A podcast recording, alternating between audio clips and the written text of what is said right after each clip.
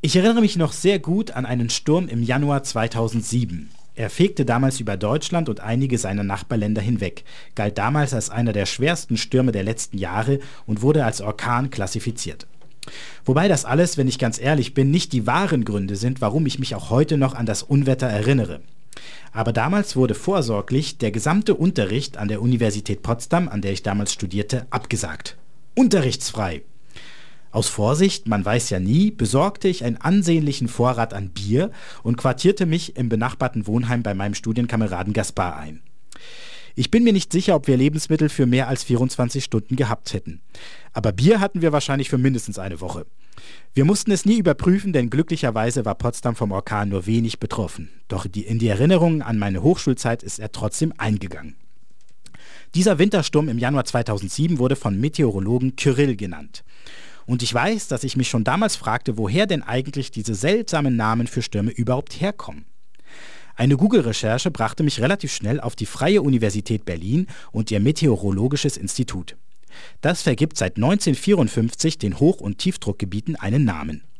Ursprünglich bekamen Hochdruckgebiete, die schönes Wetter bringen, männliche Namen und die Schlechtwettertiefs weibliche Namen. Ungerecht? Vielleicht auch nur spiegelbildlich für eine Gesellschaft, die attraktive Moderatorinnen bei der Wettervorhersage auch gerne als sogenannte Wetterfees bezeichnet. Immerhin, seit Ende der 1990er Jahre wird nun jedes Jahr gewechselt und so können seitdem auch Sturmtiefs Männernamen haben. Nur dadurch konnte ein Sturm im Jahr 2007 überhaupt Kirill heißen und nicht Kirilla. Aber wieso Kirill?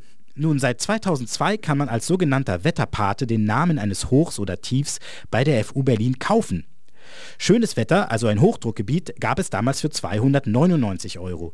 Mittlerweile hat die Inflation auch hier zugeschlagen und es müssen 390 Euro gezahlt werden.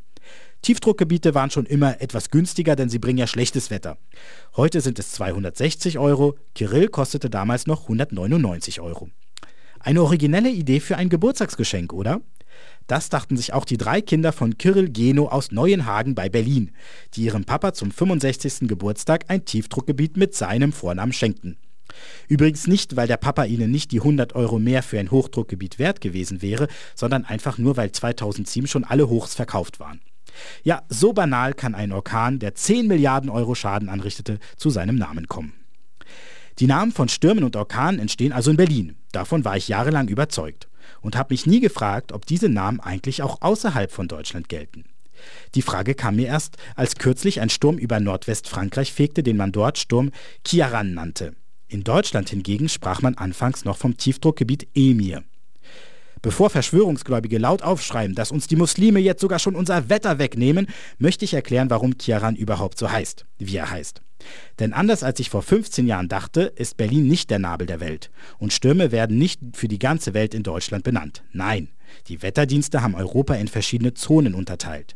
Das Land bzw. die Zone, die als erstes von einem Sturm getroffen wird, bestimmt den Namen. So waren es diesmal die Briten, die den Sturm taufen durften. Diese verkaufen ihre Namen übrigens nicht, anders als die Deutschen, sondern sie erstellen zu Jahresbeginn eine Liste. Die Bürgerinnen und Bürger dürfen zwar Vorschläge äußern, die Entscheidung treffen aber die Wetterdienste. Kiaran wurde übrigens nach Kiaran Fearon benannt, einem irischen Meteorologen. Die meisten Länder geben allerdings den Tiefdruckgebieten erst dann einen Namen, wenn sie tatsächlich zu Unwettern werden. Unspektakuläre Tiefs und auch die Hochdruckgebiete bleiben international meist namenlos.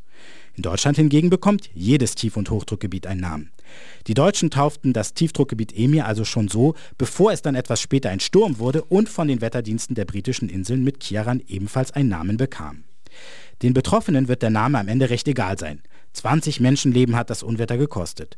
Über eine Million Haushalte waren betroffen. Darunter auch die Stadt Boulogne-sur-Mer, wo ich 2016 mit Grundschülerinnen und Schülern aus Erlangen auf Austauschfahrt war.